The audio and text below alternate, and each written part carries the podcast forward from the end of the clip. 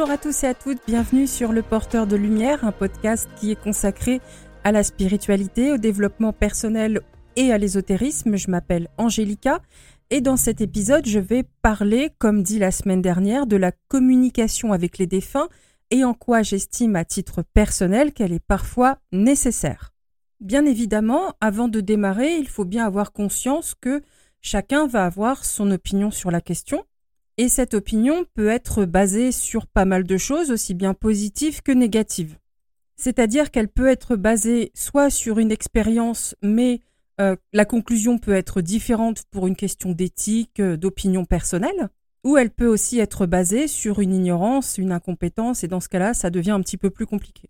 Le problème va être que ces opinions personnelles sont souvent des injonctions particulièrement désagréables, même parfois violentes, où on va tenter de vous imposer que la communication avec les défunts c'est mal, euh, que ce sont des pratiques diaboliques.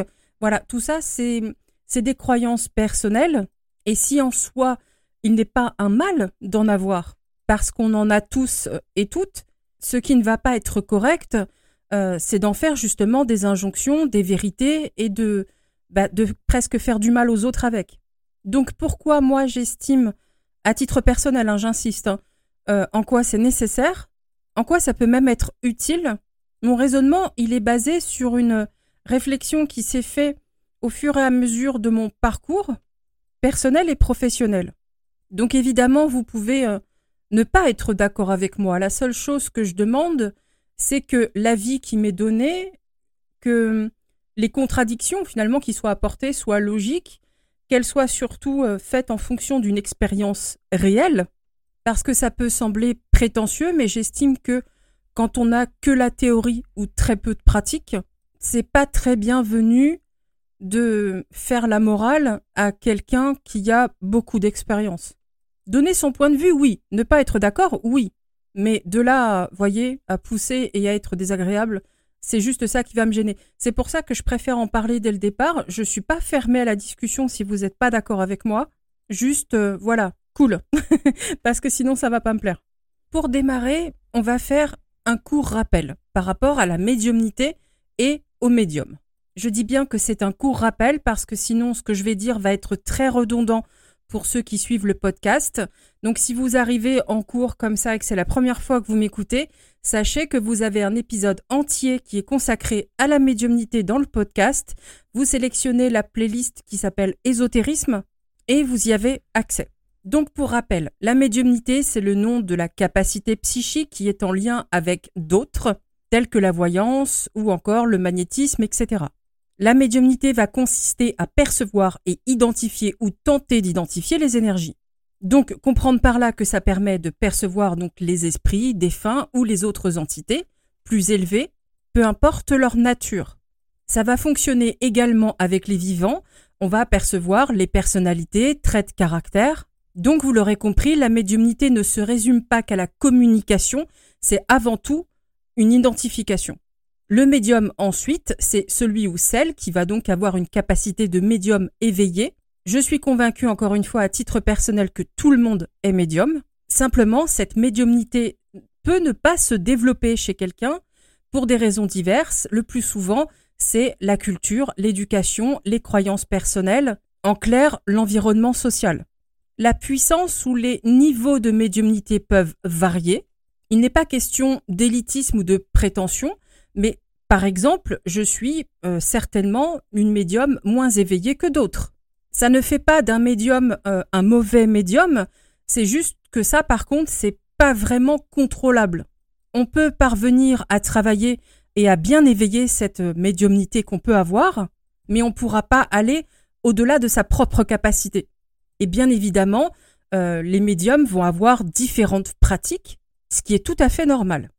La facilité avec la médiumnité va aussi se trouver, c'est-à-dire que il y a des gens qui vont devoir travailler très dur pour développer leur médiumnité alors que d'autres vont avoir plus de facilité. Chez certains, ça vient sur le tard, chez d'autres, c'est dès l'enfance que c'est euh, très éveillé. Vous voyez, ça va vraiment dépendre euh, des individus. C'est, c'est pas chez tout le monde pareil. La seule chose qui existe chez tout le monde, c'est la base. Donc maintenant qu'on a fait ce, bref rappel, on va vraiment entrer dans le vif du sujet qu'est la communication avec les défunts. Je parle bien des défunts, pas des autres entités. Je comprends que la question puisse être compliquée parce que c'est vrai qu'elle l'est dans le fond. Quand on se demande si oui ou non il est bien de communiquer avec les défunts, ce qui revient souvent, c'est qu'on se demande si c'est vraiment bon pour eux, est-ce que c'est positif pour eux, cette communication? Et on se demande aussi si c'est positif pour nous. Ce sont des questions qui, ma foi, sont plutôt légitimes et même essentielles. On dit souvent que nous devons faire nos deuils et qu'on doit laisser les défunts faire leur chemin, et très honnêtement, je suis complètement d'accord avec ça. Seulement, quand on pense au deuil, qu'on a conscience de ce que c'est, force est de constater que c'est pas une chose facile, que ça se fait sur un long terme et que même certaines personnes ne parviennent jamais à le faire. Il est important de rappeler que nous ne sommes pas les seuls, nous, être incarnés, à faire un deuil. Quand on perd quelqu'un, quand une personne décède physiquement, la personne décédée a elle aussi un deuil à faire, le deuil de sa vie d'avant, de sa vie matérielle et de tout ce qu'elle a impliqué. Donc les proches, la famille, tout ce qu'elle a pu aimer. Il n'est pas question d'oublier, il est question de comprendre, de saisir que cette vie-là est terminée. Je tiens à le préciser vraiment parce que c'est important. Souvent, on va parler de notre deuil à faire en oubliant assez régulièrement, je trouve, dans les discours en tout cas, que euh, on n'est pas les seuls à être endeuillés à ce moment-là. Il est très euh, réaliste de reconnaître, enfin je trouve que c'est c'est important de reconnaître que avant tout la communication va être basée sur un égoïsme. Je ne suis pas en train de, juger cet égoïsme, je ne suis pas en train de dire qu'il est sombre, négatif, sournois, etc. Je, parle bien d'un égoïsme normal qui s'explique, qui se comprend, mais il faut bien comprendre que généralement la décision de communiquer est très auto-centrée à la base. Ça ne veut pas dire que le défunt n'est pas inclus, mais il faut avoir conscience de ça. En réalité, nous souhaitons être rassurés. Nous souhaitons nous sentir mieux. Nous voulons savoir et nous avons besoin de communiquer. Et encore une fois, j'insiste, je ne dis pas que c'est mal. Je dis qu'il faut avoir conscience d'où ça vient pour arriver à gérer ça justement. Et à ne pas euh, abuser, à ne pas euh, comment dirais-je, dépasser des limites qui seraient très malsaines. Il y a une brutalité dans le deuil qui existe de notre côté, c'est vrai, en tant qu'être incarné, mais aussi du côté des défunts, surtout quand il est question d'une mort violente, brutale. Et il y a aussi un autre point à prendre en considération, c'est que lorsqu'ils sont euh, dans l'astral, ils se rendent compte d'une réalité à laquelle ils ne croyaient pas nécessairement. C'est-à-dire que soit il pensait que la vie après la mort, si je puis dire, alors qu'en réalité c'est une continuation, mais c'est un peu comme ça qu'on en parle, on parle de vie après la mort. Certains n'y croyaient pas du tout. Certains croient à un paradis et à un enfer. Certains, comme moi, croient à un astral. Mais qu'en est-il réellement derrière? C'est ça la vraie question, parce que nous, même moi, je, le dis honnêtement, je pense avoir euh, j'ai une expérience, je me fais une opinion, je me fais une idée, mais est-ce que j'ai raison? Est-ce qu'on ne me dit pas des choses comme à tous les autres êtres humains parce que il n'est pas temps pour moi de savoir ce qui se passe vraiment? Je pense qu'il faut le garder à l'esprit. On n'a vraiment pas de vérité absolue. Donc je me dis que pour un défunt bah, qui arrive sur ce plan, il doit être... Euh, il est possible qu'il soit très déstabilisé. Ça peut être très choquant, par exemple, hein, pour une personne qui se suicide pensant mettre un terme à tout, se rendre compte qu'en réalité, il y a une continuité. Ou alors qu'il arrive dans un lieu qu'il aurait jamais envisagé, peut-être. C'est pour ça que je dis que tout ça, c'est très compliqué. Donc, juger est-ce que c'est bien, est-ce que c'est mal, est-ce que c'est c'est pas facile du tout. C'est pour ça que j'insiste vraiment lourdement et j'en suis désolée on peut avoir une opinion personnelle, mais attention. Cela étant dit, il y a une chose que je me dis. Une chose qui, pour moi, fait sens. Ce sont des humains, désincarnés certes, mais ce sont toujours des humains. Et nous, nous sommes des humains, incarnés, mais toujours des humains. Et il y a une chose très essentielle qui manque cruellement à notre monde, je trouve, de façon générale, c'est la communication.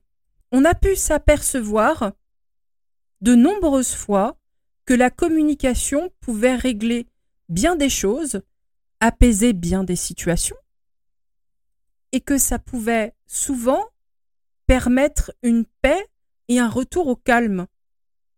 Et ma pensée va vous sembler euh, très simple et même un peu bébête, mais je me dis, si on communique avec eux, qu'on arrive à, poser des mots, à dire des choses, on peut trouver cet apaisement mutuel qui nous permet ensuite de continuer une route en étant plus tranquille avec l'idée que chacun va faire son parcours sur son plan, parce que justement, il y aura eu les explications, il y aura eu des mots de poser sur des sentiments.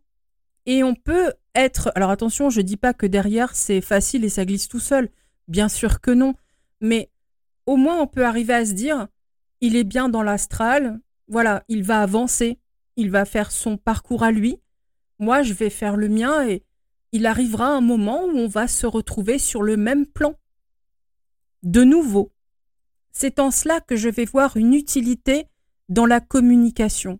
Je ne vois pas d'utilité dans l'abus et je, ne trouve d'ailleurs pas sain de trop communiquer. Mais je pense qu'elle est nécessaire pour des raisons d'apaisement. Il y a des défunts qui vont avoir besoin de parler, d'être entendus, d'être compris, d'être aidés pour parvenir par la suite à se détacher de façon progressive. Et par se détacher, je n'entends pas vous oublier. Vos proches ne vous oublient pas. Mais il faut les aider à comprendre que désormais, leur vie, elle est spirituelle. Ils passent à la phase spirituelle de leur existence. Nous, on a encore un bout de chemin à faire en tant qu'incarnés c'est une séparation temporaire. Et personne ne s'oublie, personne ne cesse de s'aimer, mais pour l'instant, les routes sont séparées.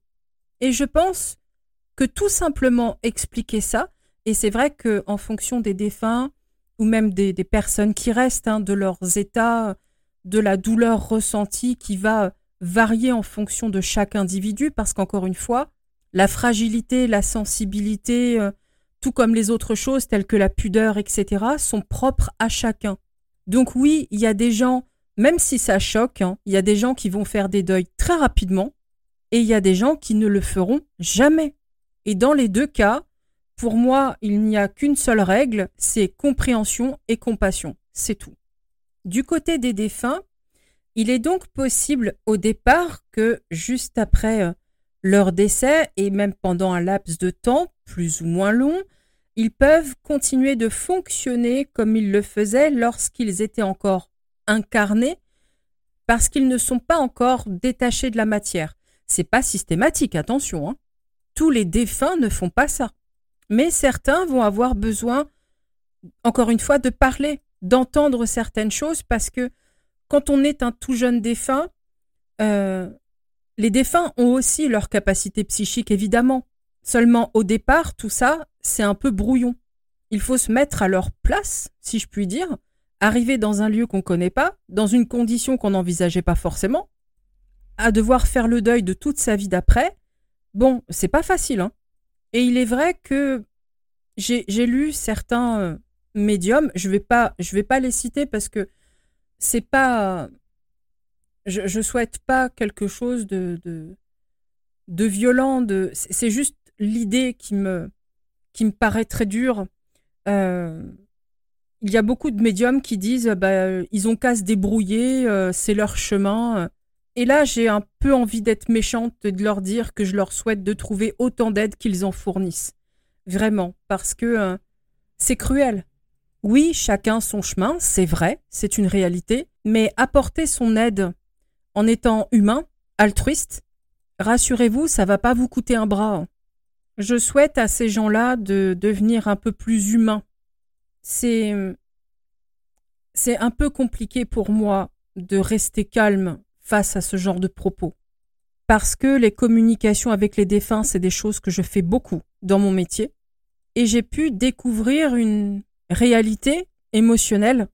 Et quand je lis ce genre de phrases, c'est un mépris, c'est de l'inhumanité, c'est de l'égoïsme, c'est de l'élitisme, c'est tout ce que je vais considérer de plus crasse chez l'humain. Et c'est pour ça qu'avec mes années d'expérience, j'ai vraiment développé une espèce de, de mépris, c'est vrai, vis-à-vis de, de, gens comme ça. Je suis pas fière de ressentir du mépris, mais depuis que je fais ce métier, sur le plan humain, si vous voulez, j'ai compris beaucoup de choses, vu beaucoup de choses, ressenti beaucoup de choses parce qu'en plus de faire face aux défunts, je fais face aux personnes endeuillées que je dois accompagner aussi. Et je pense que toute personne qui a déjà perdu quelqu'un peut comprendre ce que c'est. Et ce que je ne comprends pas, c'est comment on peut l'oublier si vite ou y être si indifférent quand ça touche les autres. Voilà pourquoi dans mes articles ou podcasts, je ne suis pas toujours agréable avec mes confrères et consoeurs. Donc je m'adresse à, à tous ces gens-là, un peu de compassion et d'humanité, s'il vous plaît. Sinon, le monde plus apaisé et plus humain qu'on espère tous n'est pas prêt d'arriver. Ensuite, puisqu'il est question de, de communication, là, je vais être obligé évidemment de répéter quelque chose, une chose dont j'ai parlé lorsque j'ai évoqué la séance de spiritisme avec la planche Ouija et aussi par rapport à l'écriture automatique. Lorsqu'on vient de perdre quelqu'un et qu'on, ou en tout cas quelques mois après, il vaut mieux attendre quand même au moins trois mois pour euh, communiquer au, minimum, hein, parce qu'il faut laisser le temps quand même hein, au défunt. Il va tout de même se poser la fameuse question de l'identité au moment de la communication. Et là, on repart dans quelque chose d'un peu plus général parce que vous voulez parler à votre maman qui est partie il y a six mois, par exemple.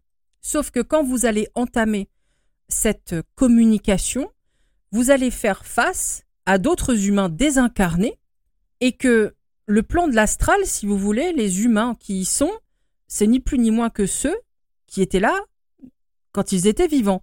C'est-à-dire que ce que vous côtoyez et voyez dans la rue, ça existe dans l'astral, puisque c'est les mêmes. Donc, en comprenant ça, vous comprenez bien que lorsque vous allez faire une séance, une communication avec des défunts, vous pouvez tomber sur euh, Bill l'abruti qui va trouver très drôle de se moquer de vous et de votre douleur. Il faut donc être prudent. Au début, donc, il est assez fréquent que on reçoive des visites, qu'on sente des présences. Il y a un côté maladroit euh, par rapport à certaines manifestations, ce qui est normal. Donc non, un esprit qui cogne, ce n'est pas forcément un esprit mauvais, méchant ou qui se moque. Ça, c'est vraiment une classification super. Je suis désolée, c'est idiot. Quelqu'un qui peut frapper, cogner, c'est quelqu'un qui peut juste vouloir attirer votre attention. Il ne faut pas oublier que vous ne les voyez pas et qu'ils le savent pertinemment. Et comment on fait quand on veut signaler à quelqu'un notre présence qui nous voit pas? On fait du bruit, on l'appelle. Si on est derrière la porte, on tape à la porte, on sonne à la porte. Si on ne fait pas du bruit, on n'est pas perçu. Pour un défunt, c'est encore pire. Lui, il aura beau passer la porte et euh, girouetter devant votre nez, vous ne le verrez pas.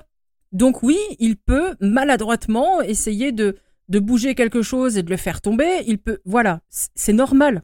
Il faut faire attention. Les manifestations de ce type ne sont pas forcément euh, des choses qui visent à vous faire peur. C'est pour ça que je dis souvent qu'il faut être prudent dans ce qu'on va penser et dire lorsqu'il est question de manifestation. Et encore une fois, lorsqu'il s'agit euh, d'idées, de conseils pour identifier, on retrouve les mêmes conseils qui ne fonctionnent pas, c'est-à-dire le coup de la question au défunt dont vous seul connaissez la réponse, ça ne marche pas. Il est important de rappeler que les esprits lisent dans vos pensées. Ils peuvent communiquer par ce biais. Donc la réponse que vous connaissez, il a juste à aller la chercher dans vos pensées et à vous la ressortir. Et vous, vous êtes impressionné parce que vous n'avez fait que penser cette chose-là et vous êtes épaté, surpris qu'il ait pu la connaître et que donc, bah, il est forcément intimement lié, c'est forcément lui s'il le sait. Non, non, il est juste dans vos pensées comme absolument toutes les autres entités, sans exception. Il y a une autre variante par rapport à cette question, C'est il faut poser une question dont on ne connaît pas la réponse et aller vérifier ensuite. C'est exactement la même chose. Comme je le disais plus haut, les défunts ont eux aussi leur capacité de leur capacité psychique. Ils voient les événements dans le temps. Ils en voient même plus que nous d'ailleurs. Il est vrai que on peut considérer qu'une qu'un jeune défunt est encore très attaché à la matière et va avoir du mal à percevoir certains événements, donc il peut vous dire une bêtise. Et il est vrai que la bêtise peut être aussi simplement une moquerie. Mais il est vrai que les jeunes défunts, comme j'ai pu le, constater, sont parfois, euh, au tout début, assez perturbés. C'est un peu comme s'ils voyaient flou. C'est pas systématique, mais ça arrive. Et vous avez les autres qui ont, si je puis dire, un esprit et, des capacités plus éclairées. Et là, si vous ne connaissez pas, euh, vous personnellement, la réponse, étant donné qu'il voit les événements dans le temps, il peut répondre pareil. Donc, dans tous les cas, si vous voulez, ce que j'essaie de démontrer, c'est que il y a plusieurs possibilités et beaucoup de façons pour eux de connaître les réponses, étant donné qu'ils ne sont que des énergies. Et que toutes les questions que vous pourrez poser de la façon dont vous pourrez le faire plus ou moins compliqué, ça ne marchera jamais. Que les défunts voient clair, soient perturbés ou pas, euh, qu'ils soient compétents ou pas, ils peuvent percevoir. Ils peuvent mentir. Ils peuvent jouer avec vous. Donc non, les questions personnelles, que vous connaissiez la réponse ou pas, ça ne marche pas. Comme je le répète euh, souvent, et d'autres médiums aussi euh, compétents, ceux-là, le disent souvent, ce qui va euh, le plus marcher, c'est vos ressentis surtout. Et là encore, c'est très compliqué parce que vous avez des entités extrêmement fortes qui peuvent vraiment camoufler qui ils sont. Et ce qui va fonctionner, c'est votre intuition dans le sens où l'énergie qu'ils vont dégager, vous allez, à force de travail, pouvoir parvenir à percer ce que j'appelle un noyau, c'est-à-dire percevoir le centre de l'entité, ce qu'elle est en profondeur, arriver à être gêné par tout ce qu'elle va vous mettre sous le nez. Et ça va demander des années de travail et encore, et encore. Soyons humbles, n'est-ce pas? Même comme ça, vous pouvez vous faire avoir. Il faut euh, reconnaître, voilà, qu'en tant que médium, avec de l'expérience, on avance, on devient plus doué, on se fait moins avoir. Mais on reste des humains capables de se tromper et on peut nous rouler dans la farine, c'est une réalité. Ça sert à rien de prendre ça avec l'ego, ça sert à rien de se dire euh, bah ça je peux pas le dire parce que sinon euh, je vais pas passer pour une super guerrière. Mais de toute façon des super guerrières, il y en a pas. Donc euh, voilà, on reprend les bases. on peut tous se faire rouler dans la farine à un moment donné, même si on est doué. Et c'est ok, c'est la nature humaine, c'est comme ça. On n'est pas nul pour autant. Simplement, je pense que avec l'expérience, en discutant avec des médiums compétents qui ont donc compris que par exemple les questions ça fonctionne pas, que seule fonctionne l'intuition, bah ça va permettre justement de, de bosser les bons outils pour vous faire moins avoir. Et c'est ça pour moi la finalité de tous les médiums. Et là, il est même plus question de professionnalisme, il est vraiment question de médiumnité. C'est apprendre à la connaître, apprendre à l'utiliser correctement pour que tout le monde avance. C'est pour ça que j'insiste, hein, euh, l'ego et tout ça, faut, virer, hein, ça, marche pas, ça, ça n'aide personne. Moi, je le dis très humblement ici, je, me suis déjà fait rouler, bien sûr, parce que parfois on croise des entités, ben on fait pas le poids, c'est tout. Et si ça vous est jamais arrivé, vous inquiétez pas, ça va venir, parce que euh, ben, c'est comme ça. Donc maintenant que j'ai fait ce, rappel important par rapport à, l'identité, parce que ça c'était vraiment important de l'inclure quand même dans cet épisode. Et là, c'est pareil, hein, pour ceux qui, qui, débarquent, bienvenue déjà. Et ensuite, euh, vous avez des épisodes hein, qui traitent de ça dans la playlist euh, ésotérisme. Justement, il y a l'épisode où il est question de la planche Ouija, de son utilisation, de l'écriture automatique, et je traite tout ça assez longuement. Donc n'hésitez pas, ça vous aidera. Et puis bien sûr, il y a d'autres médiums comme moi sur la toile, compétents, qui écrivent de bons articles aussi, enfin voilà. Sincèrement, euh, les, bonnes sources, les bonnes infos, les bonnes façons de faire, c'est quand même pas ça qui manque. Hein. Maintenant qu'on a vu ça, je vais aborder donc le, fameux sujet plus en profondeur. Pourquoi communiquer avec les défunts? Finalement, pourquoi? Bah pour avancer, tout simplement. Vous savez, je Je sais que la réponse est idiote, quelque part. C'est, très simple, hein. C'est presque, comment dire, on pourrait se dire, mais est-ce vous de nous Mais non, mais parfois, vous savez, les réponses, euh, c'est pas forcément des choses compliquées. À quoi ça sert, chez nous les humains, incarner la communication? Et d'ailleurs, pourquoi c'est autant le chantier? C'est parce que de la communication, il n'y en a pas. Il y a des gens qui parlent et il y a des gens qui n'écoutent pas. Pour prendre un exemple qui peut vous toucher, euh, nous ici en France, le peuple français, vous savez de quoi je parle en ce moment. Un peuple qui hurle et qui n'est pas entendu. Ben voilà, pas de communication égale chantier. La communication, c'est la clé pour bien des choses. Il y a bien des situations dramatiques et douloureuses qui n'existeraient pas si la communication était instaurée. C'est ça qui produit les plus gros drames. C'est ça qui engendre souvent la violence. Ça vient souvent du désespoir de ne pas être entendu, de ne pas être compris, de ne pas être pris en considération, de ne pas être aidé, de ne pas être traité comme un humain. Bien les défunts, ils ont plus de corps, mais ils ont les mêmes besoins. Voilà pourquoi je pense que la communication est parfois nécessaire pour permettre à chacun d'avancer. Et parfois, oui, il faut communiquer longuement. Parfois, ça va nécessiter même plusieurs jours. Je sais de quoi je parle, hein, j'y suis déjà passé. Hein. Parce que la douleur, parce que la colère, le sentiment d'injustice, le sentiment de violence, bah ça ne se gère pas en claquant des doigts. Et je pense que tout médium qui a déjà communiqué, enfin qui a déjà travaillé euh, sérieusement, j'entends, euh, et il ne s'agit pas là encore une fois que de professionnels, il y a des médiums qui ne sont pas pros et qui ont vécu ces expériences-là et qui comprennent bien de quoi je parle, qui ont ressenti ces émotions fortes et qui ont pu comprendre euh, qu'il y avait un vrai besoin de parler et que sans ça, euh, le défunt n'allait pas arriver à avancer. J'ai déjà été en communication avec des défunts très peinés d'un départ brutal, au point de me dire qu'ils souhaitaient revenir en arrière, qu'ils souhaitaient revenir. Je ne sais pas si vous vous rendez compte du degré de douleur qu'il faut pour dire ce genre de choses. D'ailleurs, cette séance reste gravée dans ma mémoire parce qu'elle a été horrible. J'ai rarement autant pleuré qu'à cette fois-là. Et Qu'est-ce que je suis censé faire dans ces cas-là? Leur dire bah non, c'est ton chemin, débrouille-toi On peut pas faire ça. Voyez pourquoi j'en suis arrivé à cette euh, opinion personnelle? Je pourrais pas me regarder dans la glace si euh, je ressentais une telle douleur, une peine ou et que je me dise euh, que je dise ouvertement bah non, casse-toi, c'est pas mon problème. C'est pas pensable, c'est pas pensable. Et là, quand on a ce genre de de personnes dans une telle souffrance, il faut expliquer beaucoup de choses, apaiser, écouter. Il faut adapter son langage. Et c'est compliqué. Je pense, donc, personnellement, hein, que la médiumnité, c'est déjà pas une chose qui est là par hasard. Si on a cette sensibilité et cette aptitude à la communication, je, je ne crois pas au hasard. Par contre, ça ne veut pas dire que c'est la porte ouverte à tout. Je n'encourage pas la communication à outrance et encore moins la communication stupide.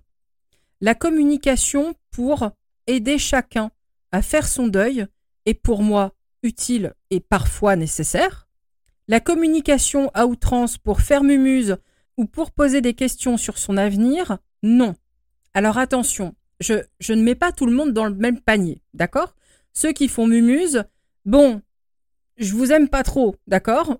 C'est quelque chose de, de sérieux, hein, la communication avec les défunts. Par contre, ceux qui vont poser des questions sur leur avenir, souvent c'est quand on est débutant, c'est voilà, il n'y a pas de manque de respect dans, dans l'idée. À mes débuts, je l'ai moi-même fait. Voilà, je sais qu'il n'y a pas d'intention mauvaise. Par contre, avec l'expérience, j'ai compris que les défunts ne sont pas nos oracles. On ne dérange pas un défunt qui doit justement faire son deuil et son chemin pour répondre à des questions sur notre vie, sachant que vous avez des tarots, vous avez des oracles, vous avez une capacité de voyance, bah vous avez qu'à la bosser. Il faut comprendre ça aussi. Les défunts et les autres entités ne sont pas, pardon de le dire, nos larbins. Nous avons un travail à faire en tant qu'humains incarnés avec nos capacités. Donc même si je comprends que il n'y a pas de mal, voilà, vous vous pensez pas à mal, mais ne le faites pas parce que c'est pas respectueux en réalité. Si une entité décide de vous faire un cadeau, par exemple, hein, et de vous dire quelque chose sur votre avenir, c'est tout à fait possible. Certains le font. Mais ça ne peut pas être une porte ouverte vers une série de questions. Prenez ce cadeau, remerciez-le. S'il veut dire autre chose, il le fait. Mais voilà, ne le prenez pas pour un oracle à la suite de ça. Pour en revenir à cette communication qui doit être modérée dans le principe, servir à, à vous apaiser, c'est vrai, et à apaiser le défunt afin que chacun puisse continuer son chemin sur son plan en attendant d'être de nouveau sur le même, il va aussi être question de quelque chose d'un peu douloureux pour les personnes qui restent, c'est-à-dire qu'elles peuvent tenter une communication à laquelle le défunt ne répond pas. Je sais que c'est très difficile à, à vivre sur l'instant, mais en réalité, c'est une bonne nouvelle parce que ça veut dire que le défunt se détache du plan matériel et qu'il avance, et c'est ce qui peut lui arriver de mieux. Ça ne signifie toujours pas un oubli. Je, suis contre cette idée qui est parfois véhiculée, euh, qu'un esprit finit par oublier, etc. Enfin, pour moi, ça ne va pas avec euh, toutes les autres choses, telles que le principe de la réincarnation, par exemple si l'âme, vraiment l'âme, oublie tout à chaque fois, ben on n'est pas rendu. Vous voyez, ça, ça marche pas. Que nous, on n'ait pas conscience de certaines choses pendant nos incarnations et qu'il nous faut faire un travail finalement pour nous rappeler certaines choses et en retirer des enseignements, il est vraiment question d'inconscience, je pense, d'oubli d'une certaine façon. Mais vis-à-vis -vis de l'âme, pour moi, ça ne marche pas comme ça. Voilà pourquoi je ne pense pas qu'un défunt puisse oublier les êtres aimés. Et puis, je tiens compte du fait de, de ces faits, de toutes ces communications qui se font, de tous ces témoignages. Donc, encore une fois, il n'y a pas d'oubli. Je pense sincèrement que le défunt fait son chemin, avance, et qu'il faut euh, arriver à nous en réjouir. Et bien évidemment, pour faire le deuil de votre côté, parce que vous n'avez pas eu cette communication, il y a divers praticiens qui peuvent vous y aider et avec la plus grande sincérité, je vous recommanderais d'aller voir un psychologue. Parce que oui, en tant que médium, on peut vous apporter une aide, c'est vrai. Mais je pense qu'il ne faut pas négliger la médecine et que les psychologues sont très compétents pour ça. Donc n'hésitez pas à vous faire accompagner pour parvenir à passer cette étape douloureuse. Voilà pourquoi je pense donc que la communication est parfois nécessaire et utile. Et bien entendu, encore une fois, j'insiste, pas de communication à outrance pour rigoler ou pour des besoins futiles. J'espère que cet épisode vous a plu, vous a apporté quelque chose de positif. Encore une fois, je suis ouverte à toutes les discussions, principalement sur Facebook, parce que pour l'instant, la plateforme ne propose pas de commentaires sous les podcasts. Cet épisode a également sa version écrite. Je mets le lien dans la description du podcast aussi. Vous y trouverez également le lien de mon site internet si euh, vous souhaitez faire appel à moi ou simplement visiter. Je ne sais pas encore de quoi je vais parler la semaine prochaine parce que j'hésite entre trois sujets. Donc je ne m'engage sur rien et je vais travailler là-dessus. Merci donc d'avoir posé une oreille sur le podcast. Je vous souhaite un excellent week-end et je vous dis à la semaine prochaine.